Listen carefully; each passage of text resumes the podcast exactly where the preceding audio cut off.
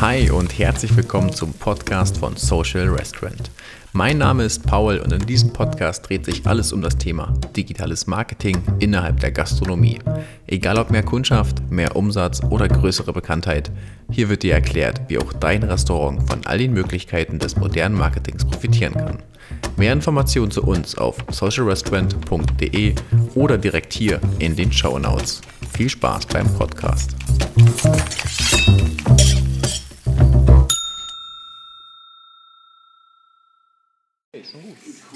Ja, für den dritten Tag oder so. So, ich wollte jetzt nur Bescheid sagen, ab jetzt läuft das Ding. Wunderbar. Also nimmt jetzt auf. Alles klar. Achso, ähm, eine Info an dich an dieser Stelle. Das wird ein sehr authentischer Podcast, das heißt, ich werde nichts rausschneiden. Es wird einfach alles komplett drin. Sprich, jetzt unsere, unser Vorgeplänkel hier, bis wir zum Intro kommen, Alle M's, das hören. A's, alles ja, das hört man alles komplett. ähm, Live ja. und ungeschnitten. Okay, äh, ich würde jetzt gleich mal starten. Und zwar, wir sitzen jetzt nämlich im Mama Cook hier in Kreuzberg und essen jetzt zu Abend. Und ich habe den Max mal gefragt, ob er wieder Lust auf unser, wie nennen wir es, allbekanntes Bro-Dinner. Das Bro-Dinner, ja. Genau, wo, ich dann, wo wir immer zu dritt normalerweise uns treffen und einfach über alle möglichen Sachen philosophieren und reden. Ja, der dritte Aber ist in da Bali. der dritte gerade ein bisschen auf der anderen Seite der Welt ist, in dem Fall in Bali sich rumtreibt, machen wir es nicht zu zweit.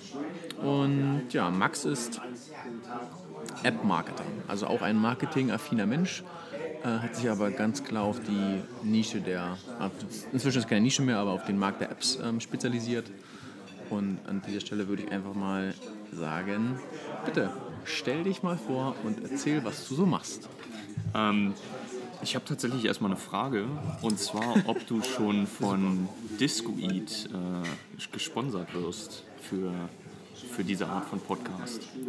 Das könnte Nee. nämlich eine ganz interessante Sache sein, dass du dich A als Testimonial anbietest und B, weil wir ja schon in vielen Restaurants waren und immer wieder auschecken, wie, wie der Service ist und Ja. auch wie, wie das System funktioniert.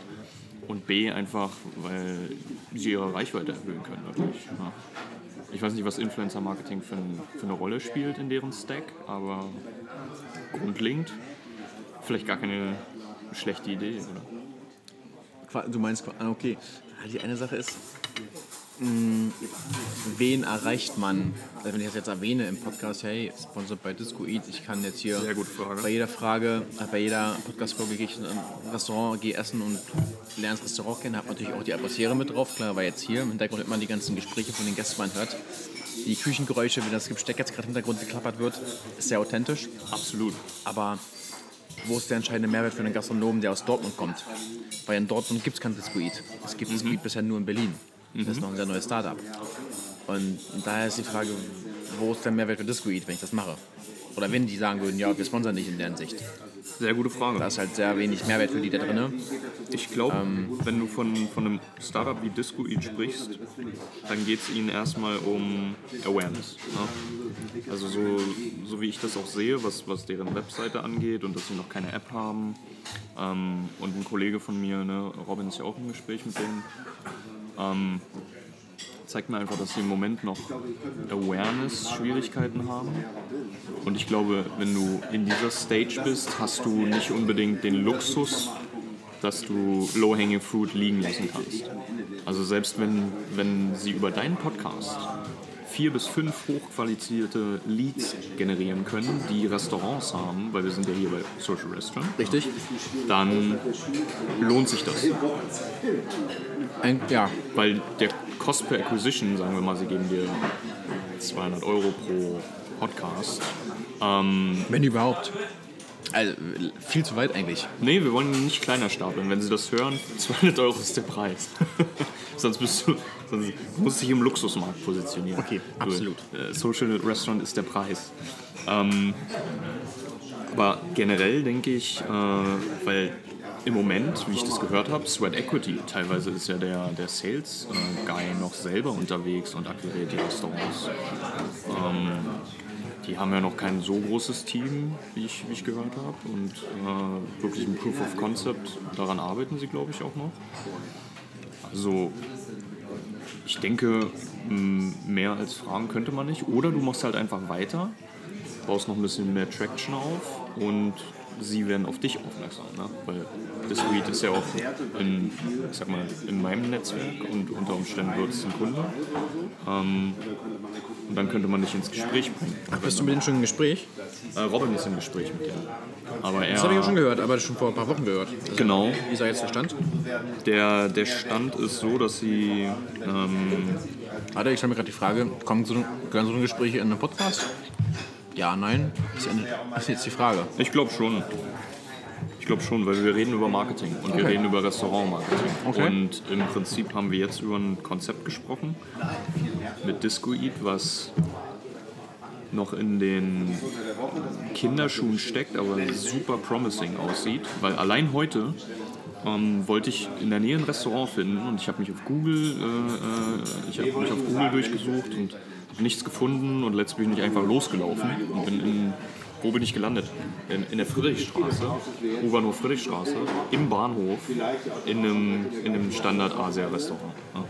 Oha. Also der Painpoint ist mega vorhanden. Und wenn Discoid den lösen kann, wenn sie ein richtig gutes Produkt rausbringen, dann hilft das deinen Hörern. Quasi, ich habe jetzt Hunger und möchte jetzt sofort eine Lösung haben.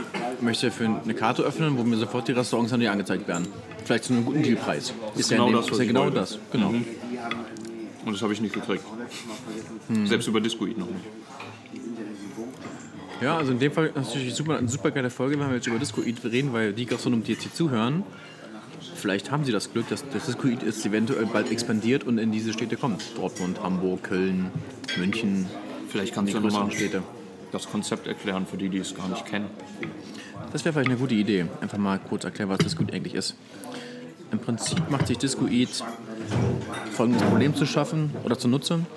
Ähm, jedes Restaurant hat eigentlich Leerzeiten. Das ist meistens zwischen, ich sag mal, ab 13 Uhr bis auf jeden Fall 17 Uhr sind Leerzeiten vorhanden. Das heißt, die Angestellten stehen meist rum oder haben nichts zu tun, machen selber meist Pause, werden trotzdem bezahlt, Küchenchef ist alles da und so weiter. Also Personal ist da, muss bezahlt werden.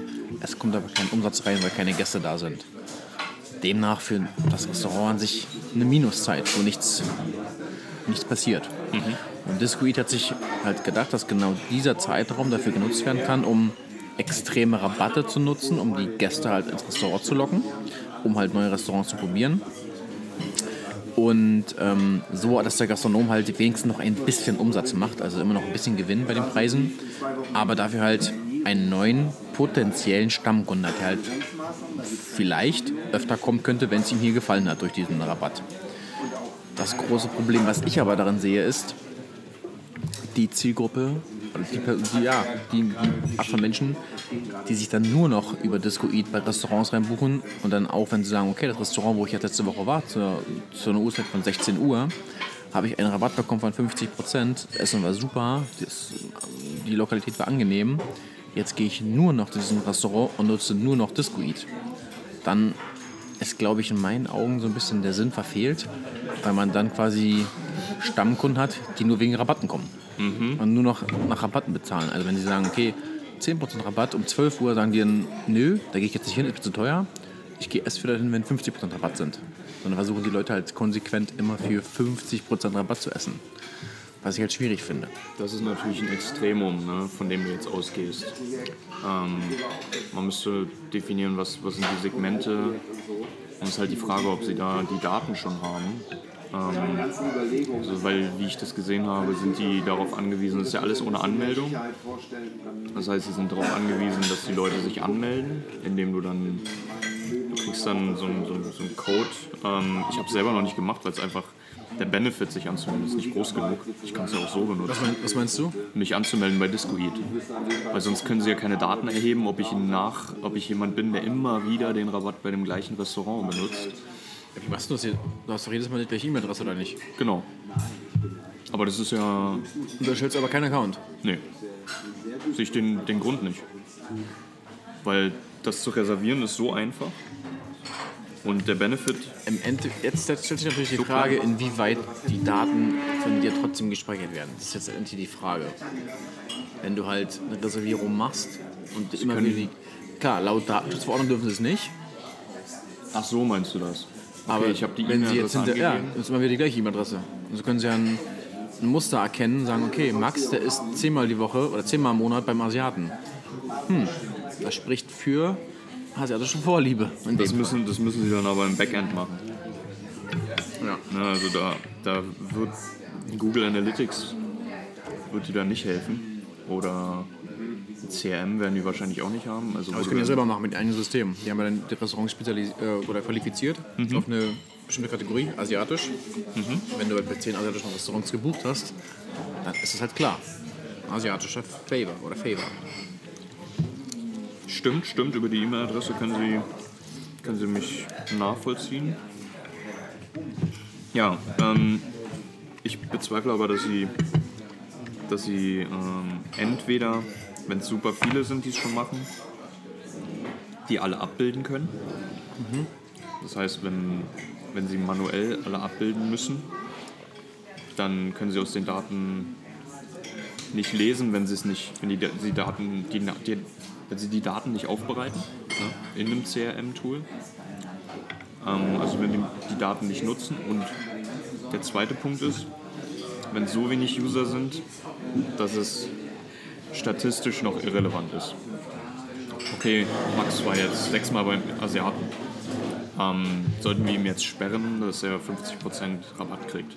Also, however, ich glaube, in dem Konzept, das Konzept ist nicht schlecht, ähm, hat sicherlich für Early Adopter viele Vorteile, Für uns zum Beispiel? für uns zum Beispiel, aber ich glaube auch B2B-seitig, weil ich habe mit einigen Restaurants gesprochen, zum Beispiel dem Jamalaya, ähm, da in der Nähe von der äh, Bernauer Straße, und die meinten, die machen auch bei dem Rabatt noch Marge. Also ja, Marge auf jeden Fall. Marge. Genügend? Ja. Mhm. Also es ist halt ein bisschen Hummus mit einem Flatbread. Ähm, Salatöl. Ist zwar gut gemacht, ist lecker, aber ich glaube, die Preise sind schon so kalkuliert, dass sie auch bei 30 Prozent Okay, da, da habe ich jetzt natürlich keinen Referenzwert. Ich weiß natürlich nicht, wie Gastronomen natürlich kalkulieren. Also wie viel Prozent man normalerweise auf ein Essen draufschlagen sollte, um sicher zu fahren. Das kann ich jetzt nicht sagen. Vielleicht ist da wirklich so eine Pi mal Daumenrechnung, dass man so immer 80 Prozent vielleicht draufschlagen sollte oder vielleicht sogar 100 Prozent. Kann es sein, vielleicht, ich habe letztens irgendwas gehört, dass manche Gastronomen preislich kalkulieren mit teilweise 300, 400 Prozent und sowas. Also wirklich krasse Zahlen manchmal. Gerade im Und- Luxusbereich. Ne? Und da kann es natürlich sein, dann, wenn, wenn sowas vorherrscht und dann halt ein Rabatt reinkommt von 50 Prozent, machen die statt 400 Prozent nur noch 200 Prozent Gewinn. Ist immer noch Gewinn. Und genug, und, äh, genug Gewinn noch. Auf jeden Fall. Also klar, das ist, jetzt, das ist jetzt natürlich eine gute Frage, inwieweit das sich äh, auszahlt. Was, was hältst du denn grundlegend, wenn du jetzt, äh, wenn ich jetzt ein Restaurantinhaber wäre, würdest du mir Discreet verkaufen? Du bist natürlich jetzt vielleicht ein bisschen biased, aber so grundlegend. Siehst du den Vorteil? Siehst du eine Langfristigkeit in dem Businessmodell? Wenn ich dich jetzt beraten müsste als, sag mal, Digitalexperte im Bereich Social Media und äh, Digitalmarketing, ich glaube, ich würde es nicht machen. Aufgrund der extrem krassen Rabatte würde ich davon abraten, weil man sagt ja so schön, billige Preise, oder niedrige Preise ziehen billige Käufer oder irgendwie so. Und Da gibt es ja so ein Sprichwort. Ich weiß nicht genau, wie das jetzt war. Aber ist ja immer überall so. Das sieht man ja bei vielen, vielen Sachen. Und das ist mir teilweise dann auch echt schon aufgefallen bei manchen Läden, wo ich jetzt essen war, wenn halt die Rabatte extrem krass sind, was da halt das Publikum ist. Und deswegen bin ich auch überrascht zum Beispiel, dass hier in Berlin das Schekonis an einem, äh, am Soho-Haus unten, das ist ein sehr gehobenes Restaurant eigentlich, sehr, sehr gute Qualität und wirklich krasse Gerichte und auch gute Preise, dass die bei Discreet sind und Rabatt sie? von 50% anbieten. Das ist halt, das zerstört das ganze Image von dem Laden, finde ich. Weil es halt einen sehr, einen sehr guten Ruf hat und sehr hoch angesehen ist irgendwo. Auch so bei diesen ganzen Bloggern und bei diesen ganzen Influencern und so weiter sehr, ja, ich bin Jaconis, so ein bisschen so Understatement. Und dann liest du auf einmal, dass es Jaconis 50% gibt. was irgendwie merkwürdig wirkt. Und Was davon, meinst du, warum machen die das?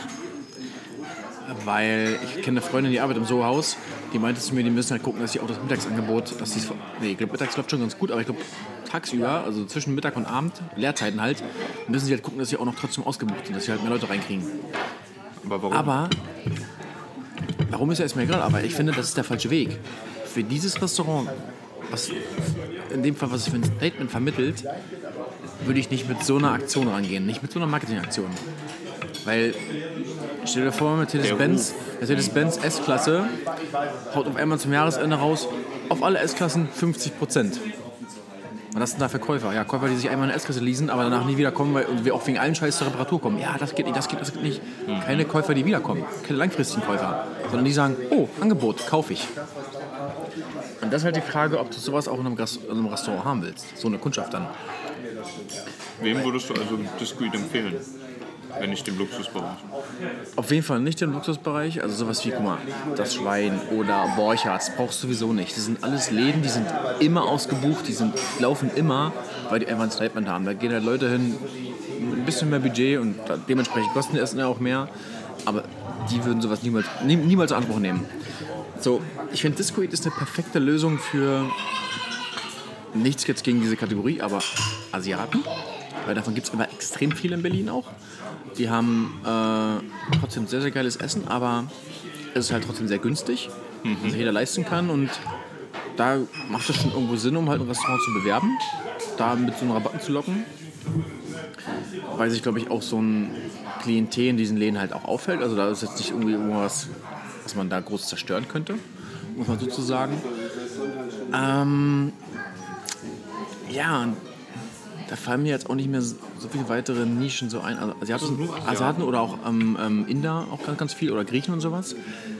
Aber es, ich finde es auch schon wieder schwierig, wenn es um so Läden geht, die halt einen gewissen Stil vermitteln wollen. Es gibt zum Beispiel so Burgerläden, die wollen einfach extravagant sein. Die bieten halt, keine Ahnung, Monster, Lilly Burger zum Beispiel. Lilly Burger, für die, die es nicht kennen, gibt es Monster Burger. Die sind teilweise 30 cm groß mit fünf Lagen Fleisch und sechsmal Käse. Also wirklich mit oben Donut oben drauf und Feuerwerk. Also wirklich richtig krasse Donuts, ähm, Burger, Donuts. Und das, macht für, das, das, würde, das würde für die auch keinen Sinn machen, sowas in Anspruch zu nehmen, so eine Dienstleistung oder so ein Service. Das zerstört das Image einfach, weil sie wollen irgendwo exklusiv sein. So. Und das ist am Ende halt immer eine Frage vom, vom Gastronom aus, was möchte er für ein Image vermitteln? Möchtest, könnte so möchtest du einfach nur Durchlauf haben, Ja. wirklich nur abarbeiten und auf Fließbandarbeit machen, dann würde ich sagen, das passt. Weil dann kriegst du viele Kunden. Willst du aber ein bestimmtes Image vermitteln und willst irgendwo da deine Brand aufbauen, Lily Burger zum Beispiel, was einfach dann irgendwo einen Namen hat, wenn du nach Berlin kommst und du fragst Leute, ey, wo bist du den krassesten Burger? Du musst zu Lily Burger gehen. Sowas. Reputation einfach aufbauen. Ähm, ich glaube, da macht es keinen Sinn. Dann ist, dann ist das Squid einfach die falsche Anlaufstelle. Weil es dann so ein bisschen sein, seine Exklusivität verliert. Was ist denn der Zweck von dem Discreet? Weil ich stelle mir gerade die Frage, ähm, für mich wäre es die, diese Discoverability. Ne? Ja, genau. Restaurants. Und deswegen habe ich Discreet benutzt, weil ich einfach wissen wollte, was ist hier in der Nähe. Und dann wollte ich natürlich auch den Rabatt.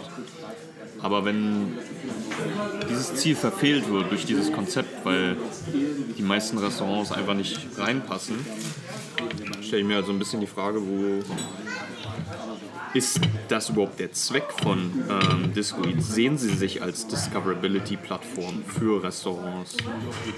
Und, äh, Das ist eine echt wichtige Frage, und wenn Sie es nicht machen, sollten Sie es tun. was mich gerade wirklich zu dem Punkt bringt, wo ich sage, es macht wirklich Sinn, mit dem Gründer von Discreet mal zu reden, einen Podcast aufzunehmen, mal zu fragen, was ist dein Ziel dahinter? Weil die Frage stellen wir uns jetzt. Ist es die Discoverability, wie du sagst, du läufst durch die Straße, willst was essen, guckst bei Google Maps drauf? Oder ist es die Lösung, Leerzeiten einfach ausnutzen und einfach nur Traffic reinballern?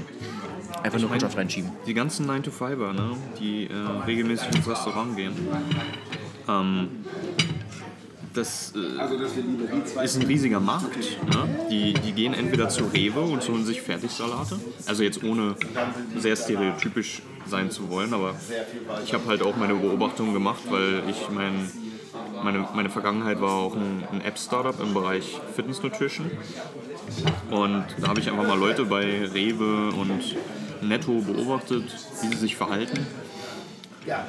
Und die meisten kommen super gestresst zur Mittagspause in, in, äh, da rein, wenig vorbereitet und äh, nehmen sich irgendwas, um Hauptsache die Kalorien. Schnell und satt. Schnell und satt. Genau. So. Und diese Vorbereitung fehlt halt. Ne? Man, man geht raus, man ist gestresst, wo soll ich essen, man trifft wieder eine Entscheidung. Die Entscheidung Sehr, sehr kostet schnell. Willenskraft. Genau. Dann setzt du dich in den nächsten, sagen wir mal, Asiaten, bist vielleicht semi-zufrieden ähm, oder checkst gerade noch Yelp, siehst, okay, hat, ist okay. Ähm, aber halt dieser Entscheidungsprozess davor ist total random. Auch sind wir ganz ehrlich, wenn du in einem Büro arbeitest, in in Mitte, sagen wir mal Friedrichstraße, ich bezweifle, dass irgendjemand mehr als einen Kilometer von das Büro weggeht.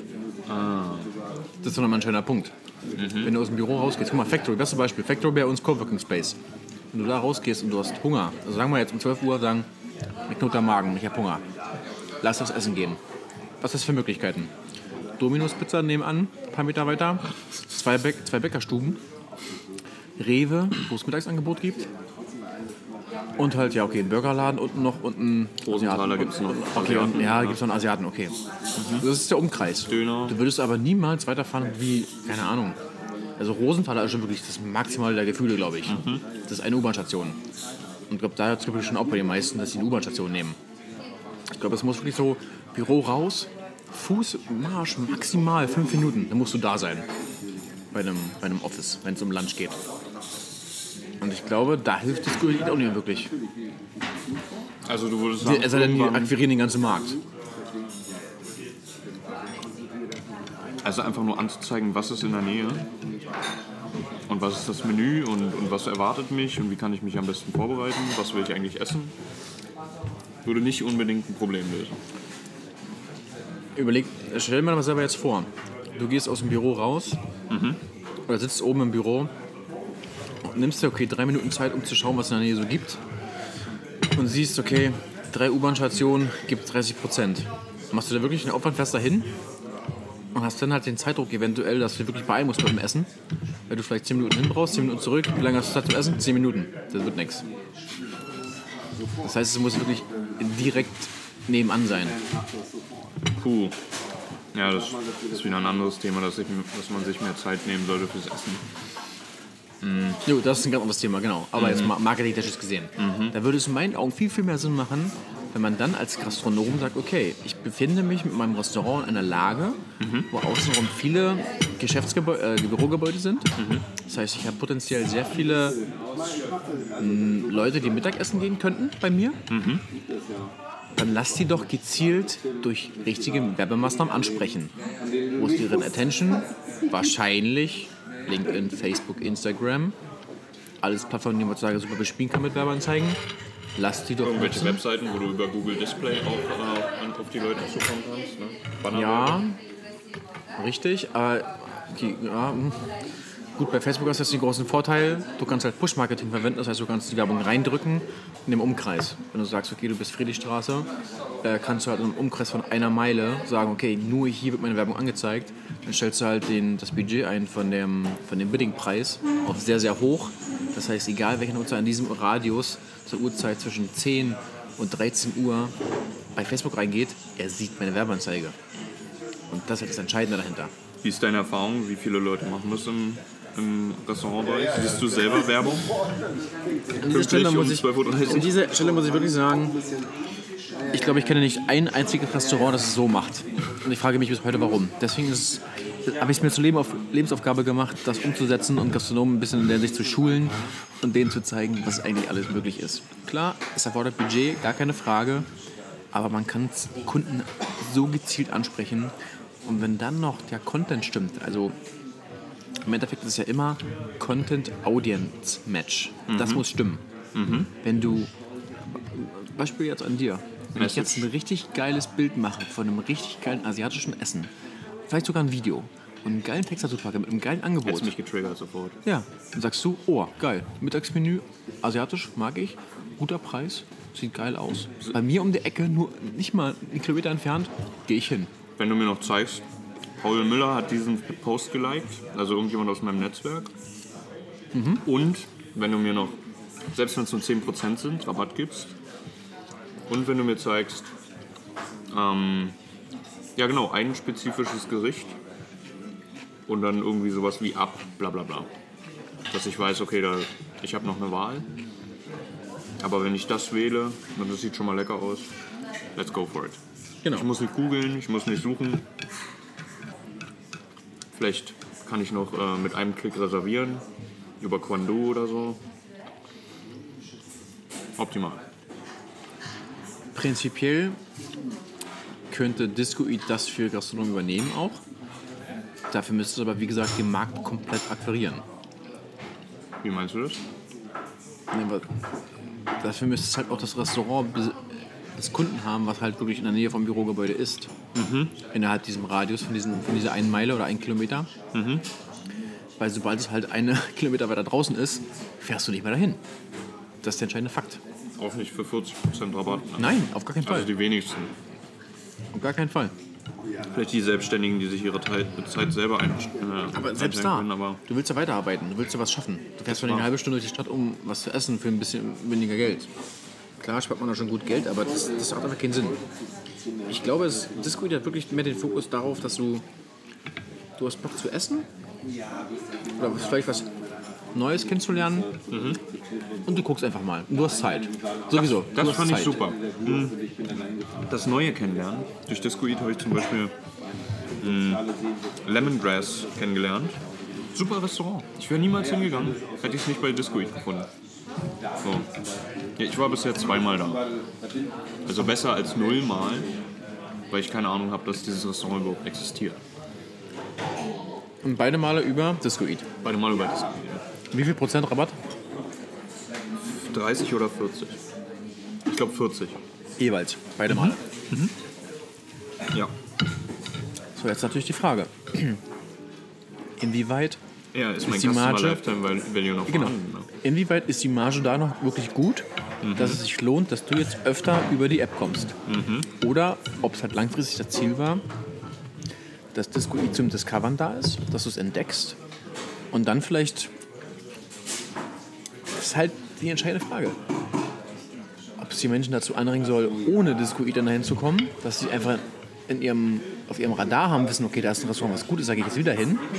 Oder ob sie sofort daran gewöhnt werden, oh, Rabatt, ich gehe wieder mit, mit App hin. Weißt du, was ich glaube? Und das ist tatsächlich, ähm, um so ein bisschen den Schwenker zu machen zu, zu, zu dem, was ich mit meinen Kunden sehe ähm, im App-Marketing. Ich glaube, egal wo du, in welcher Branche du über Marketing sprichst, es kommt auf den Marketing-Mix an. Es kommt darauf an, welche Taktiken verwendest du in welcher Gesamtstrategie. Und so könnte man Discoid als eine Taktik benutzen. Du kannst ja auch frei einstellen, wann deine Leerzeiten sind. Das heißt, du kannst selbst als Premium-Restaurant sagen, okay, vielleicht ist für uns Donnerstag und Montag so attraktiv, weil wir gemerkt haben, Discoid, die, äh, die Marge stimmt. Ähm, und trotzdem kommen auch noch Premium-Kunden, weil das Restaurant einfach voll ist. Das ist ja noch ein anderer Punkt. Dieser, dieser Fakt, dass sich niemand in ein re- leeres Restaurant sitzt, ähm, setzt. Ähm, aber grundlegend, der Marketingmix muss stimmen. Also ich glaube, nichts ist die, die silberne Bullet, ne? Wie man so schön sagt, die Silver Bullet. Die silberne äh, Kugel, die alle Probleme löst. Sondern es kommt auf deine Gesamtstrategie an und welche Tools, welche Taktiken und welche Waffen du einsetzt. Und ich glaube, Discreet ist eine Waffe.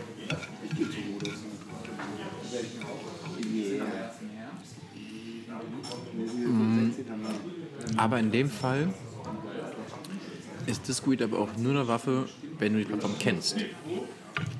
Absolut. Facebook ist auch nur eine Waffe, wenn du, wenn du damit umgehen kannst. Für die meisten ist Facebook Ja, ja, eine aber ich meine, ich, ich meine also im Umkehrschluss für den Kunden. Wenn du als Kunde, weil es ist recht neu, es, wirklich, ich, ich kenne so viele Menschen, die es nicht kennen. Ich esse sehr viel außerhalb, also ich kenne es, ich habe es auch an bestimmten Stellen schon öfter gesehen, als Werbung jetzt. aber es gibt auch genug Menschen, die kennen es nicht. Absolut, ja. Und dann musst du halt unterscheiden wieder, wenn du jetzt als Gastronom Werbung machst bei Facebook, Instagram oder LinkedIn, wo die Person zu einer sehr großen Wahrscheinlichkeit auf jeden Fall irgendwo sein wird, Ja. kannst du halt die Werbung reindrücken. Du pushst sie halt auf die Person. Ja. Sie sieht sie, die Impression ist da. Du Wenn du aber von B2B. Um die Restaurant das Restaurant jetzt Werbung schaltet für einen Kunden, Kunden zu gewinnen, B2C. Ah, okay, okay. So. Also der, der, der potenzielle Kunde sieht die Werbung. Wenn der potenzielle Kunde aber Discoid nicht kennt, er niemals in die Gelegenheit kommen, Rabatt irgendwo im Umkreis zu sehen, weil er ja nicht kennt. So gewinnst du gegenüber Discoid dann mit der normalen Marketingstrategie. Ich glaube, wir kommen so ein bisschen dem Problem näher. Haben Restaurants einen Marketer? Gibt es einen Chief Marketing Officer in einem Restaurant? Oder Ja. ist es der Inhaber? Ich. Ich übernehme es für alle. Das ist die Information. Du lachst, aber das ist das Ziel dahinter. Aber Social Restaurant wird die Marketingagentur für Gastronomen. Weil im Prinzip, es macht der Cousin oder die Nichte, die schaltet Facebook-Ads. Nee, das machen wenige. Die machen Social Media. Die machen mal ein Instagram-Foto, machen hier mal eine Story. Das machen viele. Wo die Angestellten so ein bisschen Hand eingreifen. Aber Facebook-Ads schalten lassen viele Finger von, weil sie merken, oh, wir verbrennen. Ja. Weil sie keine Erfahrung haben damit. ja. Nicht wissen, wie sie es nutzen können. Was für Möglichkeiten überhaupt bestehen. Was ja nicht schlimm ist. Ich meine, Ja, gar keine Frage. Du, du, du musst ja jeden Channel erstmal kennenlernen. Das ist ja dafür, das ist ja da. Das ist ja unsere Hauptaufgabe. Wir Man können ja halt. Facebook auch extrem unterschätzen. Überleg mal selber vier, fünf Jahre zurück. Facebook. Okay. Ist eine So- Social Media Plattform. Social Media ist für die meisten schon mal ein verschlossenes Buch, wenn sie sich damit nicht beschäftigen. Und dann hast du dann einen separaten Bereich, der sich Werbeanzeigenmanager nennt, wo du gezielt Werbung schalten kannst mit verschiedenen Zielen, mit verschiedenen Targeting, mit verschiedenen Interessen, die du auswählen kannst. Das ist ja schon mal so weit weg für viele. Ich glaube, man muss da. Allein die Startseite, das Kampagnenziel. Ich glaube, da haben die meisten schon aufzudenken. Du kannst zwischen, ich weiß nicht, neun verschiedenen Kampagnenzielen wählen. Ja. Wenn du nicht mehr weißt, was Engagement ist oder was Traffic in dem Fall bedeutet, dann verbrennst du wirklich Geld. Wenn du nicht weißt, was Traffic bedeutet, dann hast du wirklich ein Problem. Und ist ja auch nicht schlimm, weil deswegen leben wir in dieser Marketingwelt, weil wir uns dafür interessieren, weil wir es gerne machen. Ja. Und deswegen sind Gastronomen Gastronomen, weil sie sehr gut eine Küche führen können, weil sie sehr gut ein Restaurant führen können.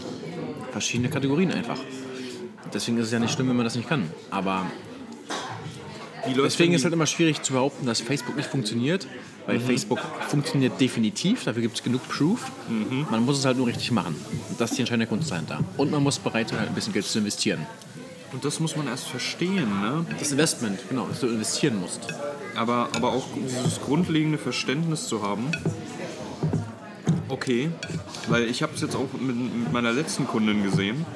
Da habe ich äh, für, für sie, wir haben eine kleine Testkampagne gemacht auf Facebook. Nur um Insights zu sammeln, wie viele Leute auf welchen Banner klicken. Okay. So, ähm, lief ganz okay. Aber du siehst halt wirklich den entscheidenden Unterschied, wenn du jemanden hast, der noch nie eine Facebook-Ad geschaltet hat und dann eine Ad aufsetzt, versus jemand, der es schon ein paar Mal gemacht hat. Ja, Ne? Weil, weil sie kam auch auf mich zu und meinte, äh, wir haben das auch schon gemacht, Facebook funktioniert nicht, Ah ja, äh, wir genau. haben keine Conversions gehabt. Ich meinte, okay, kann sein, aber wir, wir haben hier erstens einen ganz anderen Test und zweitens ähm, kann man nicht pauschal sagen, dass, dass Facebook nicht funktioniert, weil teilweise Leute da drei, vier Jahre nur damit verbringen, diese Craft zu lernen, ne, also diesen Skill zu lernen. Ähm, und dann hast du quasi jemanden wie Robin, mit dem ich jetzt zusammenarbeite, ne, von, von Bots Journey, äh, der äh, Return on Ad Spend äh, von 8 hat. Ne? Also du, du gibst 1 Euro ein und kriegst 8 Euro raus über eine Facebook- Facebook-Anzeige. Bei dem Kissen? Ja. Ja. Hat er mir auch gezeigt. Ziemlich cool. Und, und das, ähm, das ist halt der Unterschied zwischen ich schalte Facebook-Ads und ich benutze eine Lookalike auf 2% der Gesamtbevölkerung von äh, Deutschland, basierend auf der E-Mail-Liste äh, deines Newsletters mit 30.000 Leuten. Und, äh, und ich splitte die äh, Lookalike bei, äh, durch ein Interessentargeting und dann, weißt du? Jetzt müsstest du erklären, was es heißt, was du gerade gesagt hast. Das klingt für viele, glaube ich, wie Chinesisch. Und, und, und das ist das Problem, weil äh, im Prinzip heißt es nichts anderes wie, wir nehmen die E-Mail-Adresse, packen sie in Facebook rein. Facebook kann aus den E-Mail-Adressen ein Profil bilden von diesen Menschen, so wie die Leute aussehen, die ähm, in der E-Mail-Liste drin sind. Sucht nämlich Facebook nach Leuten, die bei Facebook äh, registriert sind. Und das ist dann eine Lookalike. Das heißt, aus der Liste von E-Mail-Adressen wird eine äh, Zuschauerschaft bei Facebook gebaut. Die, sag mal, ein Zwillinge. Ein Zwilling, genau. Genau. Und dieser Zwilling wird dann auf Basis von Interessen und auf Basis äh, von ähm, demografischen äh, Daten wie Alter, Geschlecht weiter gespaltet. Und da kannst du halt stundenlang verbringen. Ne? Ja. Und du bist auch derjenige, der mehr Zeit damit verbracht hat. Ich bin eher so der Organic Traffic äh, Experte, aber ähm, im Prinzip stimmt. Da kommt der, der entscheidende Punkt. Die Zeit, die man halt damit verbringt und wie tief man sich damit einarbeitet. Weil wenn du einfach nur, ähm, wenn du einfach nur sagst, okay, ich poste jetzt ein Foto und da wird ja von Facebook dieser schöne Button vorgegeben, Beitrag äh, sponsern oder boosten. Oder, wie, wie heißt das? Ich glaube sponsoren, Beitrag sponsern auf, auf Deutsch. Dann äh, gibt der Facebook ein paar Sachen vor, die du einstellen kannst, wie zum Beispiel Alter, äh, Ort und ich glaube Interessen auch noch. Das war's aber dann auch. Und dann musst du auf Starten drücken. Und dann werden 20 Euro vielleicht am Tag einfach rausgeschossen. Und du denkst, okay, ich schalte jetzt Facebook-Werbeanzeigen und davon kommen jetzt 30 neue Kunden im Restaurant. Eine Frage dazu. Hast du schon eine Podcast-Folge gemacht, wo du quasi einfach mal selber darüber sprichst, wie Facebook genutzt werden kann, um genau die Zielgruppe zu Das erreichen? kommt noch. Das, ich, Weil wollte ich erstmal, vorstellen- ich wollte erstmal ein bisschen allgemeiner mit allen möglichen Themen anfangen, so ein bisschen. Mhm, und dann in die ganzen Themen reingehen, so wie Instagram und Facebook. Aber das Ding ist, ich würde gerne diese Themen mit jemand anderes noch besprechen, Okay. weil ich es sehr, sehr schwierig finde, monoton zu reden. Das ist auch sehr langweilig auf, auf Dauer. Wenn du immer nur eine Person hörst, die dir irgendwas vorquasselt, ist besser, wenn du jemanden hast, der sagt, okay, ich habe auch Erfahrung mit Facebook-Marketing, lass darüber reden, lass uns ein paar Ideen zusammenfassen, ein bisschen Also bist du so ein brainstormen. Interviewpartner Genau, auch, und dann, dass du und dann brainstorming der dich auch Mikrofon. fragt, was, okay, was mache ich dann, der Genau. so ein bisschen den, den Anfänger spielt, sage ich mal. Okay. So als wenn eine dritte Person quasi hier am Mikrofon sitzt und zuhört und unsere Gespräche, ja, unseren Gesprächen lauschen kann. Könnte auch komisch sein, wenn du alleine im Restaurant mit einem großen Mikro sitzt ne, und dann da reinsprichst. Könnte komisch aussehen. Das könnte merkwürdig sein, ja. Richtig. Das ist ja jetzt schon grenzwertig, aber Hast du die anderen Folgen mal angehört? Erste oder Ähm, zweite Folge? mit deiner die erste? Kollegin? Genau. ich habe ich hab kurz reingehört. Fandest du die Atmosphäre so mit Hintergrundgeräuschen? Ich fand es spannend. Es ist ziemlich geil, ne? Ich muss auch ehrlich sagen, ich finde es sehr, sehr geil. Wenn ich, wenn ich die selber anhöre, die Folgen beim Bearbeiten, finde ich es echt überraschend, wie, wie angenehm es klingt mit diesen Geräuschen so. Leute im Hintergrund reden, so ein bisschen Löffel klappern. Das ist sehr, sehr Ich kann mir das auch vorstellen, dass es gerade im Auto, wenn jemand wenig Zeit hat und äh, statt ein Hörbuch zu hören oder äh, die, die Nachrichten zu hören im Autoradio, kann man sich Social Restaurant, den Podcast anhören und seine Zeit produktiv nutzen. Weil äh,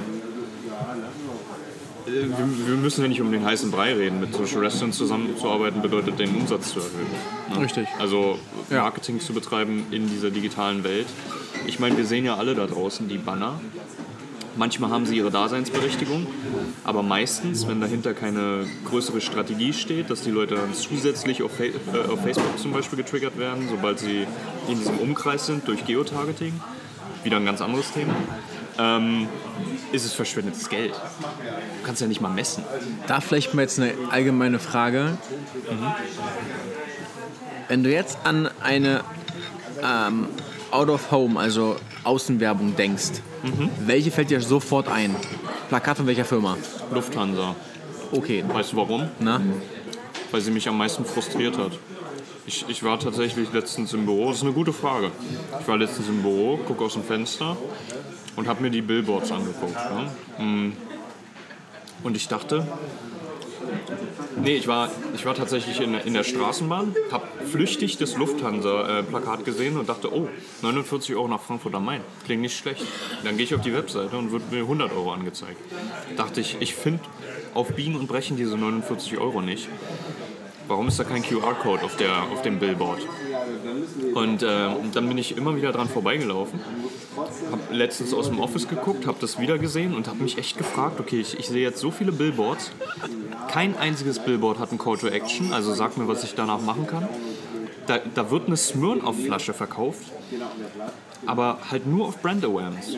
Warum nicht einfach sagen, okay, du kannst dieses Getränk tatsächlich kaufen. Oder du Warte kannst jetzt. Auf dem Plakat von Lufthansa war eine Smirnoff-Flasche mit drauf? Nein, Nein. Ein, ein anderes Billboard. Ah. Aber was ich mir wünsche, ist mehr ähm, Plakatwerbung, die interaktiv ist. Die Leute versuchen es, die Bundeswehr zum Beispiel versucht es. Mit dem Messenger? Und mit dem Messenger komme ich gar nicht klar, weil der QR-Code immer total verbuggt ist. Deswegen mache ich es nicht. Echt? Ich habe es dir schon mal gezeigt. Dann haben sie es echt. Okay. das hat okay. bei mir nicht geklappt. Ähm, aber grundlegend, warum sagt Lufthansa nicht 49 Euro? Dann scanne ich den QR-Code auf dem Plakat und dann sehe ich auch wirklich nur die Angebote für 49 Euro. Jetzt ist die entscheidende Frage, denn was hinter der Idee steckt da bei, der, bei Lufthansa? Weil, wenn du das so erzählst, könnte es ja sein, dass da vielleicht irgendwo ein Sternchen war, ein Haken oder ab oder irgendwas. War Und War. das ist nämlich der entscheidende Punkt jetzt. Vielleicht bist du gerade die perfekte Person, um dafür Feedback zu bekommen, weil bei Werbung geht es worum? Emotionen auslösen. Und die haben bei dir eine Emotion geweckt. Du wolltest dieses Angebot finden, du hast Wut, danach gesucht, du hast nicht gefunden und dabei ist bei dir im Kopf irgendwas entstanden. Du hast Wut, Frustration, irgendwas entwickelt und du bist aber immer wieder Brand, vorbei. Die Brand ist in meinem Kopf. Ich sehe Negativ. Plakat. Und negativ wahrscheinlich, ne? was natürlich auch ein starkes Gefühl ist, um zu triggern, dass, dass sie im Kopf bleiben. Definitiv. Also die bleiben jetzt, die sind bei dir im Kopf drin. Die Frage ist natürlich jetzt mit gut oder negativ. Und ähm, um ein Beispiel bei mir zu nennen, was mir auch als allererstes als eingefallen ist, witzigerweise auch eine Fluglinie oder eine Flugfirma, aber EasyJet. Weil die einfach so verdammt witzige Sprüche haben, wo ich mich jedes Mal hinstelle und einfach am Bahnsteig dann anfange zu lachen. Weil die einfach sich dabei was überlegen und sagen, okay, wir müssen beim Menschen eine Emotion erzeugen, also machen wir irgendwas Kreatives. Und auch nicht einfach nur wie, ja, äh, der Sommer rückt näher, jetzt Flüge sichern für Sommerurlaub. Wo ich denke, Alter, das ist, von, das ist von wirklich von 2000. So eine Werbung kann man sich einfach sparen. Aber wenn du dann ein Plakat hast, wo drauf steht, du bist jetzt im U-Bahnhof Alexanderplatz, es ist draußen ekelhaft, kalt, nass, es ist Februar und du liest, wer das hier liest, ist nicht im Urlaub. da weißt du, alles klar, Jungs, ihr habt mich.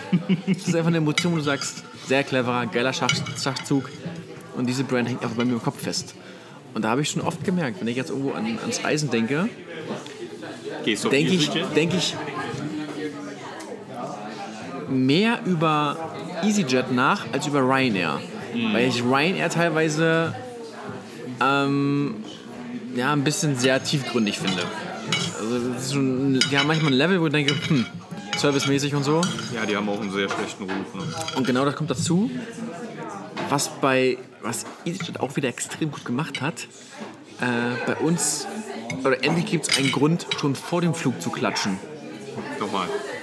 Eigentlich gibt es einen Grund, schon vor dem Flug zu klatschen. Das ist auch so ein Werbeplakat von EasyJet.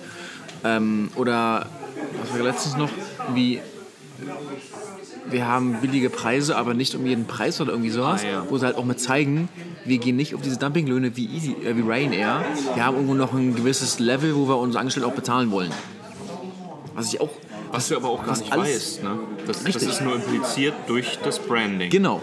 Durch Aber alles, Branding hast du jetzt das Gefühl, fairere Löhne, witzige die Quotes, witzige Quotes, die haben bestimmt Humor. Du, du verbindest mit dieser Brand gewisse Gefühle, Spaß. obwohl du nu, nie äh, wirklich mit irgendeinem Executive gesprochen hast und gesagt hast, okay, wie, wie führt ihr denn euer Unternehmen? Das kann jetzt der größte Sweatshop sein, aber dein Gefühl ist ein anderes. Das Bild von dem Unternehmen durch die. Emotionen, die erzeugt wurden durch die verschiedenen Plakate. Ich verbinde es mit Humor, Witz und Spaß. Du verbindest Lufthansa mit Aggression, Nee, so würde ich es jetzt nicht. Frustration. mit, mit, mit fehlender, mit, mit, mit fehlendem, mit fehlender Kreativität, mich wirklich als Kunden zu gewinnen. So, jetzt haben wir ein super Thema angeläutet, weil Emotionen erzeugen ist das Ziel. Jetzt kommt wieder die Frage, warum nutzen die meisten Gastronomen ihren Instagram- oder Google-Account für so schlechte Bilder? Oder warum posten die so schlechte Bilder? Bilder von einem Essen, schlecht belichtet. Und naja, was sonst noch für ein Kram. Wo ich mir denke, wir wollten Emotionen hervorrufen, vielleicht sowas wie ein Bedürfnis.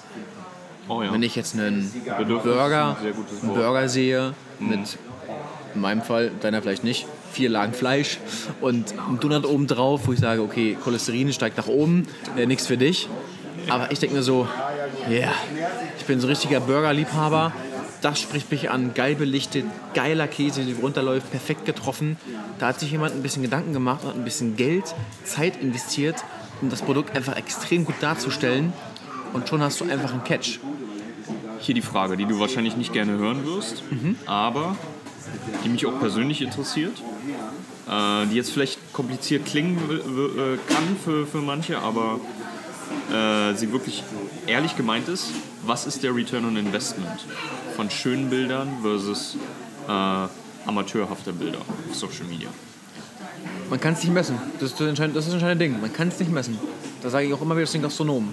Wenn ich beim Gespräch bin, sage ich, Leute, ich biete euch an, also es gibt etliche, ähm, wie nennt man das, ähm, Statistiken, äh, also ähm, Case Studies? Case Studies darüber.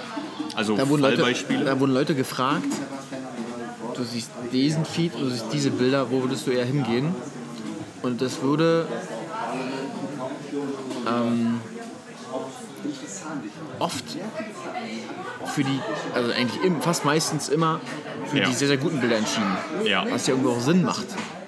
Weil wer will denn zu einem Restaurant gehen, wo du halt ein Gericht siehst, schlecht belichtet, auf einem Tisch, der ja, so durcheinander angerichtet ist. wo es nicht lecker ist, wo, also das kannst du es nicht sagen. lecker aussieht. Ja, Also genau, was nicht ansprechend auswirkt, Ja. aussieht. Ja, ist halt schwierig. Und so ein Bild, was halt sehr warm ist, das Gericht super belichtet, ist halt ein Riesenunterschied. Man kann, ja, man kann keinen direkten Return aufgrund der Bilder sagen, es sei denn, du fragst die Person im Restaurant, wie seid ihr hergefunden? Oh ja. Durch die Bilder? War ein entscheidender Punkt, dass ihr hergekommen seid? Ja, okay. Dann weiß ich, die Bilder lohnen sich.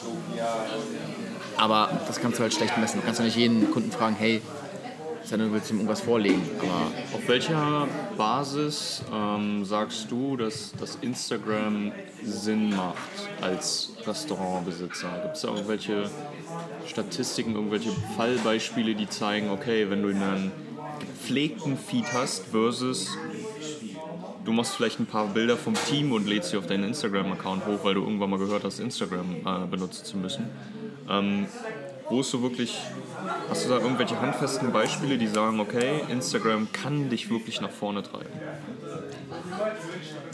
durch die regelmäßige Aktivität, also durch das regelmäßige Posten, gibt der, der Algorithmus auch mehr Reichweite. Das ist allgemein bekannt. Auch bei Google so. Wenn du bei Google aktiv bist und Postings machst, bekommst du mehr Reichweite. Ja. Wenn du auf Kommentare oder auf Rezensionen antwortest, bekommst du mehr Reichweite. Definitiv. Das hat Google sogar so ausgeschrieben. Wenn du auf äh, Feedback mehr als aber nur Danke, mehr als nur Danke antwortest, wirklich Sätze schreibst, bekommst du mehr Reichweite. Das ist einfach so. Das ist Tatsache. Google belohnt dich für die Aktivität. Und genauso ist es auch bei Instagram. Und wenn du jetzt halt, okay, es hängt natürlich wieder ab, was für ein Restaurant du hast. Wenn du eine Zielgruppe ansprichst, die 40 plus ist und wirklich sehr gehoben, wie zum Beispiel das Borchardt, die haben auch einen Instagram-Account, auch mit Bildern, die sind okay. Aber die sind darauf nicht so krass angewiesen. Wenn du aber jetzt so ein Mittelklasse-Restaurant hast oder vielleicht so einen, Burgerladen, den du halt trendy machen willst, wo du halt einen wirklichen Hype erzeugen möchtest, Ja. dann ist Instagram die Plattform, weil du willst eine Zielgruppe ansprechen, die sich genau auf diesen Plattformen bewegt. Und da kannst du halt diese übertriebenen, krassen Burger, Fleischmonster, wo der Käse runterläuft, perfekt darstellen. Weil, ich sag mal so, ist auch schon wieder schwierig, einen Asiaten geil bei Instagram zu promoten. Da müssen halt die Bilder auch geil sein, dann geht es natürlich so ein bisschen um Instagram, Und du musst vielleicht ein Influencer-Marketing. USP rausbilden. Ne? Genau, Warum bist du das anders ist der entscheidende als, Punkt bei einem Restaurant. Du musst ein? USP haben. Ja. Deswegen gibt es zum Beispiel auch teilweise Läden. Äh, Also ein das Alleinstellungsmerkmal. das Meat ist ein gutes Beispiel in Berlin am, am, an der Kantstraße. Mhm. Die haben Dessert. Da kriegst du das Dessert serviert und da kommt halt dieser Nebel raus, ein Trockeneis. Das wird mit Trockeneis serviert. Und da holt jeder das Handy raus und filmt erstmal und postet bei Instagram. Sprich, die Nutzer machen für das Restaurant Werbung, kostenlos. Und das ist halt der entscheidende Punkt in der Nutzung von Instagram. Du musst halt irgendwo ein USP schaffen und Leute sagen, okay, deswegen gehe ich dahin. Wenn jetzt jemand aus Japan hierher nach Berlin kommt und sagt, okay, ich esse extrem gerne Burger, wo kann ich in Berlin den besten Burger essen? Dann gibt er vielleicht einen bei Instagram, äh, Burger Berlin, Best Burger Berlin, irgendwas. Da wird er fündig und dann geht die Person die Liste durch mit den Bildern beim Instagram-Feed und sieht auf einmal so einen riesen Fleischkoloss, der extrem geil abgelichtet ist. Und sieht dann auf einmal irgendein anderes Bild von irgendjemandem mit einem typischen Instagram-Filter, überbelichtet, kacke fotografiert, wo du denkst, ah, sieht nicht geil aus. Gehst du weiter und dann siehst du wieder so ein übertrieben geil abgelichtetes Burgerbild, sogar mit einem Video sagst, oh, beide, beide von dem, von dem gleichen Lokal. Krass, ich glaube, da gehe ich mal hin. Gehst auf den Instagram-Account von dem Lokal und siehst noch mehr richtig geil, super hochauflösende Bilder mit geiler Qualität. Du sagst, ja, das spricht mich an. Das möchte ich mal testen. Und Ganz ehrlich, ich bin die perfekte Person dafür. Ich bin das perfekte Beispiel. Ich gehe, du ich gehe genau so vor. Ja. Und es gibt so viele, die genauso vorgehen. Ich gehe auf dein Profil, gucke mir den Feed an, sage, nee, sprich mich nicht an. Und es gibt Studien dazu, dass über 30 Prozent Hm. das wäre meine nächste Frage. über gewesen. 30 Prozent der Nutzer, die auf Restaurantsuche sind und bei Instagram durchsuchen, aufgrund des Feedes entscheiden, ob sie hingehen oder nicht. Beziehungsweise, wenn das Instagram einen schlechten oder gar keinen Feed hat, gehen sie nicht hin. Was, was sind das für äh, Statistiken? Sind das äh, Fallstudien oder ähm, Da wurden Leute befragt. Leute werden befragt, Ja, wie sucht ihr, wie habt ihr das letzte Genau. Restaurant Ich habe es online gefunden, ich weiß jetzt aber nicht, von welcher Quelle es ist. Spannend. Wäre vielleicht interessant, wenn du das mal teilst mit deiner Audience. Genau, das wäre echt ein interessanter Punkt. Und, also, ich sag Weil du mal, musst, ich ja die, du musst ja die Psychologie verstehen von deiner Zielgruppe. Ne? genau, Bevor du überhaupt auf die Suche gehen kannst nach deiner Zielgruppe, musst du wissen, wer ist deine Zielgruppe, was wollen sie, was haben sie für ein Problem. Ähm, in dem Fall ist es Hunger, aber äh, im Prinzip, wenn, wenn du nicht weißt, okay, ähm, meine Zielgruppe ist dort und dort äh, und wenn, wenn Statistiken ergeben, meine Zielgruppe sucht, also den, das Verhalten verändert sich von den Leuten, von, von die Leute gehen auf Google und suchen nach einem Restaurant zu, sie gehen in eine Bildplattform, in eine visuelle Plattform, weil es ansprechender ist und suchen dort lokal nach Restaurants. Das ist ein Paradigmenwechsel. Ne? Und das muss man erstmal verstehen. der wieder Ziel, ein Paradigmenwechsel der Zielgruppe. mein Suchverhalten zum Beispiel, ich gehe erst zu Google, äh, angenommen, ist, ich gebe es ehrlich zu, ich bin Burgerliebhaber, ich esse sehr gerne Burger. Ich Ja. bin jetzt in Hamburg, ich gebe einmal Google, erster Schritt, Burger, Hamburg, irgendwas. Krieg dann eine Liste an Burgerläden und sage, ah, okay, die ersten Bilder bei Google sehen schon gut aus. Mein nächster Schritt, Google schließen, Instagram öffnen, Profil suchen von diesem Burgerladen. Wenn ich den finde, schaue ich mir die Bilder an und entscheide dann, alles klar, mache ich. Oder gehe zum zweiten, zweitplatzierten, mach das Profil auf, guck mir die Bilder an, sag, ja, sieht besser aus, ich gehe dahin. Ich entscheide wirklich ganz, ganz klar anhand der Bilder. Ich achte weniger auf, na doch, Bewertungen sind schon bei Google ein Einfluss, gar keine Frage, weil die entscheiden ja auch natürlich über das Ranking, wo du gerankt wirst bei Google. Die sind schon irgendwo entscheidend. Gerade wenn es Aber super äh, bei mir- ist. Ne? Bei mir ist das Auge ein ganz, ganz klarer äh, Indikator für, die Auswahl. Ich schaue wirklich, wie sehen die Burger aus, äh, was ist für Brot auch, also ich kann es da sehen, was für Brot verwendet wird. Wenn ich sehe, da wird so ein normales, äh, mal, so ein etwas härteres Brot verwendet, Ja. habe ich keinen Bock drauf. Ja. Und dann gibt es Burgerläden, die, weiß nicht, holen den Teig direkt beim Bäcker, machen das vielleicht sogar selber. es und du selber, schon ja. siehst, das ist weiches Brot. Ja, das will ich haben, da gehe ich hin. Das kann mir eine Rezession am Ende bei Google nicht sagen. Das kann mir wirklich auch nicht verraten. Das muss ich halt sehen. So. Also wenn du null sichtbar bist als Restaurant, sagen wir mal auf Google, auf Instagram, bei Yelp nicht vorhanden bist, dann hast du verloren. Es sei denn, du bist wirklich an einer, an einer, Stelle in einer Stadt, wo extrem viel Laufkundschaft vorbeiläuft. Oh ja. Wo du einfach immer halt die Türen aufmachst und Leute kommen rein. Das ist ja auch von Vorteil. Klar. Aber es ist natürlich, es ist die entscheidende Frage. Was ist dein Ja. Ziel als Gastronom? Ja. Hast du ein USP? Was möchtest du für eine, was möchtest du vermitteln? Möchtest du ein krasser Burgerladen sein? Möchtest du mh, bekannt sein als extrem guter Asiate? Möchtest du das beste Fischrestaurant der Stadt sein? Was möchtest du vermitteln? Es das gibt ist die ja, es gibt entscheidende ja Frage. sogar Restaurants, die auf dem Konzept aufgebaut sind, ein Instagram-Restaurant zu sein. Ne? genau, Instagrammable nennt sich das. Instagrammable. Genau. Da kannst du theoretisch eine externe Folge äh, aufnehmen. How to make your restaurant Instagrammable. Also wie, wie machst du dein Restaurant Instagrammable? Finde ich spannend.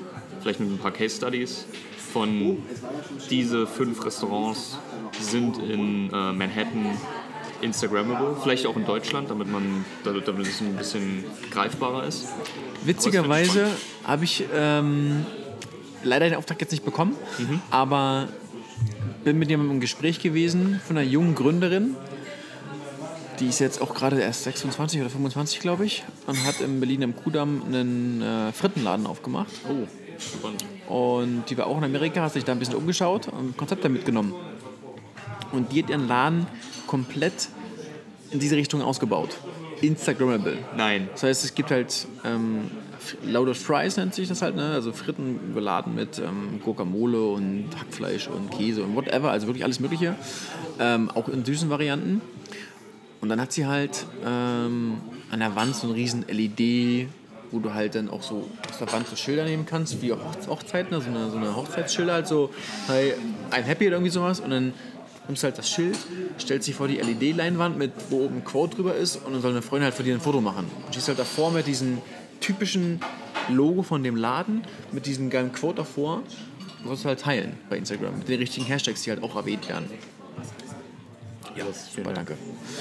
Ähm, und das ist spannend. Hast du mal überlegt, mit ihr äh, einen Podcast aufzunehmen?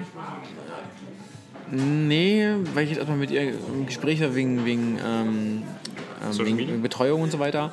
Aber könnte durchaus ein interessanter Case sein, weil sie halt Erfahrung aus Amerika mitbringen kann, was das Thema Instagrammable an, äh, be beschreibt.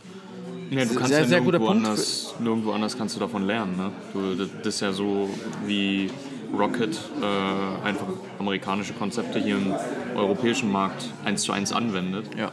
Ähm, Instagrammable kommt ja aus den USA. Das heißt, von, von dort kannst du natürlich die besten Konzepte abgreifen. Das heißt, vielleicht kann man nicht unbedingt ur die ursprünglichen Prinzipien lernen, wenn man nach Deutschland guckt, sondern wenn man in die USA guckt. Aber so eine Case Study, wie es erfolgreich in Deutschland umgesetzt wird, fände ich spannend. Ich habe noch mal ein geiles Beispiel. USP sagte der Eisladen Hokey Pokey was. Ich habe es mal gehört, aber ich bin nicht so oft in Eisläden. Okay. Ähm, es wurde zum besten Eis Berlins gekürt. Oh, okay. Und heute zufällig erst wieder darüber gesprochen bei uns in der CrossFit-Box, dass ähm, einer von den ähm, ähm, Teilnehmern heute war am Wochenende irgendwie da mit seiner Tochter da irgendwie so. Schon ein anderes kleines Mädchen in der Schlange. Die Schlange war ungefähr 60 Meter lang. Man wusste am Ende halt nicht genau, wo die Schlange hingeht. Und da haben die Passanten, die daran vorbeigelaufen sind, am Ende gefragt, wofür stehen sie eigentlich an? Und da meinte also ein kleines Mädchen, für das beste Eis der Welt. So. Die Schlange war 60 Meter lang. Wow. Und Wie groß ist der Laden? der Laden hat eine Größe von, lass mich lügen, also wenn du reingehen kannst zum Stehen mit der Eistheke, 10 Quadratmeter, 20 vielleicht. Also so ein kleiner Laden, wo... Mini. Okay. Ich glaube, sitzen geht, glaube ich, gar nicht. Du hast, glaube ich, nur die Eistheke. Ich Okay. glaube, sitzen geht gar nicht. okay. Ähm, aber deren USP ist einfach Eissorten, die andere nicht haben. Also von, ich weiß nicht, Erdnussbutter Bisee über äh, Minze, Schokolade und Rocky Road, wo dann Marshmallows mit Keksstücken und Nuss und Karamell. Also Eissorten, die kriegst du in keinem anderen normalen Eisladen. Das ist deren USP. Einfach wirklich krasse Eissorten und natürlich hausgemacht, selbstgemacht, also wirklich alles selbstgemachtes Eis. Und die haben natürlich auch einen krassen Instagram-Account. Weil die Leute wollen natürlich im Sommer wissen, was gibt es für neue Sorten. Wo gehst du hin? Du gehst zu Instagram. weil das die Plattform ist zum Updaten. Du willst ja wissen, das, ey, das Auge ist immer mit. Bei Essen geht es immer ums Auge auch. Sie gehen nicht auf die Webseite, sie gehen auf Instagram. Ja, ja. Ganz, haben extrem viele Follower, also extrem viel Reichweite in dem Fall. Und ganz ehrlich, wenn ich Gastronom bin, dann denke ich mir so, okay, dann nehme ich jetzt eine Eissorte, dann lassen wir sie äh, Mango Chili nennen. Dann richte ich halt eine Eistüte mit diesem Mango Chili Eis extrem nice an, packe eine Chili oben drauf, sag, hey Leute, wir haben neues Eis, Mango Chili. Statt aber einfach nur Ja. diesen Eisknister zu fotografieren, was vielleicht viele machen würden in dem Ja, Fall. ja. Es geht darum, wie du es präsentierst. Oh, wie verkaufst du dein Produkt? Sehr guter Punkt. Und da kommt eine neue Studie ins Spiel jetzt, Generation Z, das heißt die, die noch jünger sind als wir. Wie alt sind die jetzt alle? Keine Ahnung, 18, 17, 16? Alex-mäßig, meinst du?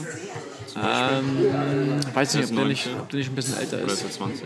Aber ich glaube, ich Gen- weiß, was Also du meinst. Ja. Generation Z zum Beispiel, die legen laut Studien mehr Wert darauf, wie eine Sache präsentiert wird, als wie sie am Ende ist. Die legen mehr Wert auf die Werbung quasi, das Produkt beworben wird. Das ist deren wichtiger. Und wie es verpackt Erschein- ist Verpackung, sowas, ne? Erscheinung, als am Ende das Produkt. Der Staubsauger kann sich in einer super geilen Form befinden, super geil mit Gold und Blattgold und was weiß ich, verschmücktem Scheiß. Ja. Sieht für Instagram mega nice aus, aber der Staubsauger an sich ist extrem scheiße. Oder sieht aus wie ein, wie ein Porsche, ne? wie so ein 12-Zylinder. Ja. Aber Fährt nur 50. fährt nur 50. Generation Z legt laut Studien mehr Wert auf das äußere Erscheinungsbild, auf die Präsentation, als auf, das, auf den Inhalt. Ist Generation Z eine Zielgruppe, die man erreichen will? Das ist die nächste Koffergeneration, die jetzt aufwächst, die genau in diesen Medien stattfindet. Instagram, Snapchat, Facebook, zukünftig LinkedIn werden die auch sein, WhatsApp sowieso. WhatsApp wird auch ein neuer Marketing-Channel am Ende des Jahres, ganz, ganz wichtig. Die Generation kommt nach, die zieht jetzt hoch, die ist jetzt 16, 17, die werden jetzt die nächsten Käufer. Die verdienen ihr Geld, die wollen Geld ausgeben. Ich verstehe. Okay, ähm, dann lass uns doch mal. Wir haben viele Themen angesprochen. Ne? Also wir, haben viele, Ich glaube, das ist einer meiner längsten Podcasts bisher und zwar wir sind bei über einer Stunde, das ist schon wirklich krass. Ich kann, ich kann mir aber auch vorstellen, dass du jetzt hier raus für die Leser, äh, für die Hörer, Verzeihung, ähm, verschiedene, weil es gibt ja immer so verschiedene Themen, die wir angesprochen haben, die du dann quasi in 10, 15 Minuten Blöcke nochmal zusätzlich zu dem äh, alleinigen Podcast hochladen könntest. Ne? Ähm, selbst wenn wir nur ein Thema angeschnitten haben, ist es, glaube ich, für jemanden, der in dem Thema gar nicht drin ist, Mehrwert. Ja. Ähm, aber so grundlegend, sag, sag doch mal, was, ähm, was willst du, was will der Le äh, was soll der Hörer definitiv mitnehmen? Was sind die ein, zwei essentiellen Punkte, die äh, ein Restaurantbesitzer, der jetzt zugehört hat, wirklich mitnehmen Aus sollte? dieser Folge jetzt? Aus dieser Folge jetzt. Man muss sich klar darüber wehren, definitiv in welche Richtung man sich begeben möchte. Also, was möchte man nach außen kommunizieren? Was ist das Ziel? Dann müsste man sich fragen, hat man einen USP? Das habe ich auch schon vor über anderthalb Jahren zu meinen allerersten Kunden gesagt, die äh, ein bisschen Unterstützung brauchten, wo ich sagte, habt ihr irgendwas Besonderes auf der Karte? Irgendwas, wofür ihr euer Laden hier steht? Was Besonderes, wo ich sage, deswegen komme ich hierher? Ja. Naja, nö. So halt Apfelstrudel und äh, Quarkbällchen und ähm, Kaffee und äh, ganz normale Hauptgerichte halt so. Schnitzel, Pommes. So denke ich, okay, da kann ich auch bei mir um die Ecke gehen. Warum soll ich zu euch kommen? Ne? Was ist der USP? Also ganz, ganz, ganz, ganz wichtiges Ding. In welche Richtung möchte man sich bewegen? Was möchte man nach außen kommunizieren? Hat man einen USP? Wenn nicht, sollte man sich mal darüber Gedanken machen, was könnte man vielleicht ein bisschen anpassen? Welches Gericht verkauft sich gut? Könnte man noch krasser pimpen, um es noch geiler zu machen, damit es noch mehr Reichweite bekommt? Und eventuell als Nutzer sagen, wow, das sieht so krass aus, davon mache ich ein Foto und teile es mit meinen Freunden. Weil das ist im Endeffekt die, der entscheidende Punkt. Das ist Werbung for free. Es wird geteilt in alle möglichen Richtungen durch Netzwerke. Und man sollte sich darüber Gedanken machen, ob man nicht mal den Schritt gehen möchte, äh, wenn man schon erste Erfahrungen mit Facebook-Ads oder so gemacht hat oder mit Digitalmarketing, dass man das einfach mal hinter sich lässt und sagt, okay, ich frage mal jemanden, der wirklich davon Ahnung hat und wage mich in dieses Territorium und investiere mal ein wenig Geld und versuche wirklich mal eine gezielte Kampagne zu starten. Mit ganz klar der Aussage, man kann nicht heute eine Kampagne starten und morgen kommen die Gäste. Das funktioniert nicht. Also gar keinen Fall. Man muss schon sagen, okay, das braucht ein bisschen Anlaufzeit. Man muss den Content produzieren, der muss wirklich hochklassig, super geil aussehen. Man muss dann eine Story finden, was viele Restaurants auch nicht haben. Keine Story, ganz, ganz wichtig. Du musst irgendwas erzählen. Ähm, Storytelling halt, ne, verkauft sich immer am besten. Und dann halt das Kombinieren mit den richtigen Werbeanzeigen an die richtige Audience ausspielen, an die richtige Zielgruppe. Und wenn das geile Bild, geile Video mit der richtigen Zielgruppe äh, ein Match ist, also übereinstimmt, Ja. dann hast du womöglich einen neuen Besucher an deinem Laden. Das kann man jetzt so Du brauchst die richtige Kombination. Genau, du, es ist eine Kombination aus mehreren Sachen. Es ist der Content, es ist die richtige Einstellung der, der Werbeanzeigen auf die richtigen Plattformen und die richtige Zielgruppe, die du ansprichst. Und natürlich, klar, sowas, hast, hast du ein USP, klar, Produkt, wie präsentierst du das? Hast du was Besonderes? Weil ich bin ehrlich, wenn ich jetzt eine Ente äh, süß-sauer ein Foto von sehe bei Instagram oder bei Facebook irgendwie so, ja, ey, das ist eine Ente süß-sauer, die kriege ich an jeder Ecke. Aber wie gesagt, wenn ich einen Lilly Burger Burger sehe als Foto, eine neue Kreation mit, sag mal, keine Ahnung, diesmal wird der Käse von oben rüber ergossen über den Burger, dann denke ich mir so, okay, das ist neu, das kenne ich noch nicht, das will ich probieren. Ein gutes. Beispiel in dem Fall Burger. In Amerika, nee, in Japan gibt es einen Burgerladen, die servieren Burger und daneben ein Schälchen mit Käsesoße. Dann nimmt man den Burger und tunkt den in die Käsesoße und hat dann quasi eigentlich Käse mit ein bisschen Burger. Und dieses Video ist innerhalb von Monaten auf über, keine Ahnung, 10 Millionen Views recht weiter viral gegangen im Internet. Du hast einen Burger, den du in Käse tunkst Ja. und das wird viral. Jeder mag Burger und jeder liebt Käse. Das Und stimmt, es ja. gibt genug Menschen, die sagen, ja, Doppelkäse, Dreifachkäse auf dem Burger, ja. Aber wenn du Käsesoße hast und nimmst einen Burger und tauchst ihn in die Käsesoße und ditcht damit richtig rum, das ist richtig wie eine Sauerei und nimmst den Burger da raus und der, die Käsesoße läuft am Burger lang und du beißt da rein. Sorry, aber das ist einfach nur geil. Ich habe wirklich schon überlegt, ob ich nur nach Japan fliege wegen diesem Burger. Um, also wirklich ein Grund mehr, um nach Japan zu fliegen, um diesen Burger zu testen. Und das machen Leute Weil das so ein, natürlich richtige Burgerliebhaber, Burgertester machen sowas. Weil der USP einfach so krass sagen, ja Mann, das ist mal geil. ne? Dann ist die Wahrscheinlichkeit auch höher, dass klassische Medien wie ein Galileo auf dich zukommen wahrscheinlich. Ne? Ich wir bin, testen den Käse. Ich bin ganz ehrlich, den, den ein. Traumkunde für mich wäre ein Burgerladen, der sagt, Paul, hier hast du ein gewisses Budget, mach was Geiles draus. Sag uns, was du brauchst, was wir ändern sollen, let's go. Das erste, was ich einführen, wäre, einführen würde, wäre ein Burger mit separat Burger, äh, Käsesoße. Proven Concept. Ohne Spaß. Das hat schon funktioniert. Ey, ohne Spaß. Da müsst ihr nur mal sagen, macht es mal, bietet mal an, Sensation, Käseburger oder Käse Week oder das Kä Käsemonat machen mit extra Käsesoße am, am Rand, wo man Burger eintischen kann. Ich schwöre euch, wird ein Renner. Das wäre für Es mich. kann so einfach sein. Also es, ist, es sind kleine, kleine Veränderungen in dem vorhandenen Ja. System. Generell, also bei Burgerläden fallen mir so viele Sachen ein, die man da machen könnte. Das ist wirklich, weil mit Burger kannst du viel Spiel reinmachen. Andere Kategorien kann man auch viel machen, kann man Gerichte super geil einrichten, aber es geht wirklich um die Präsentation. Was willst du nach außen vermitteln? Welche, was ist deine Zielgruppe? Was hast du für ein Branding? Was willst du nach außen kommunizieren? Und ja, dein USP.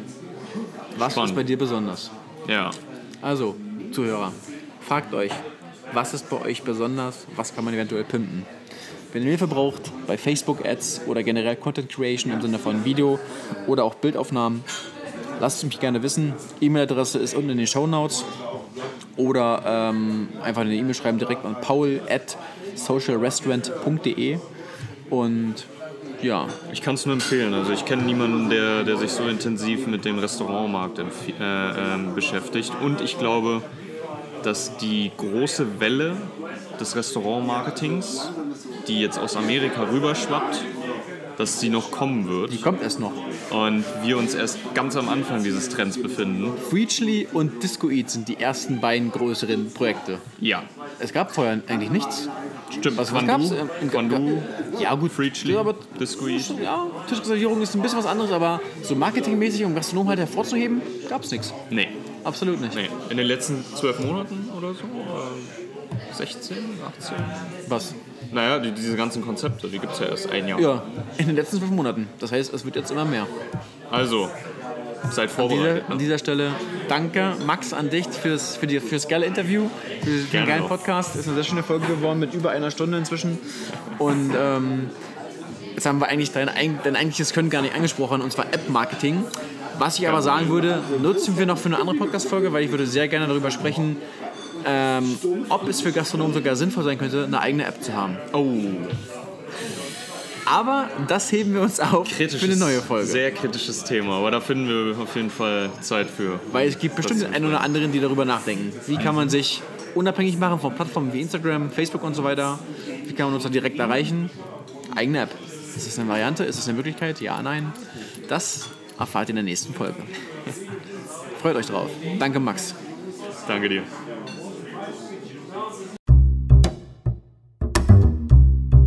Das war's für heute oder wie man bei euch sagen würde, die Rechnung bitte. Und auch bei mir gilt, Tipp ist not included. Daher würde ich mich riesig freuen, wenn du diesen Podcast abonnierst und mit deinem Netzwerk teilst. Mehr Tipps und Tricks gibt's auf socialrestaurant.de oder hier in den Show Notes. Bis dahin, Cheers, Prost und viel Erfolg beim Umsetzen.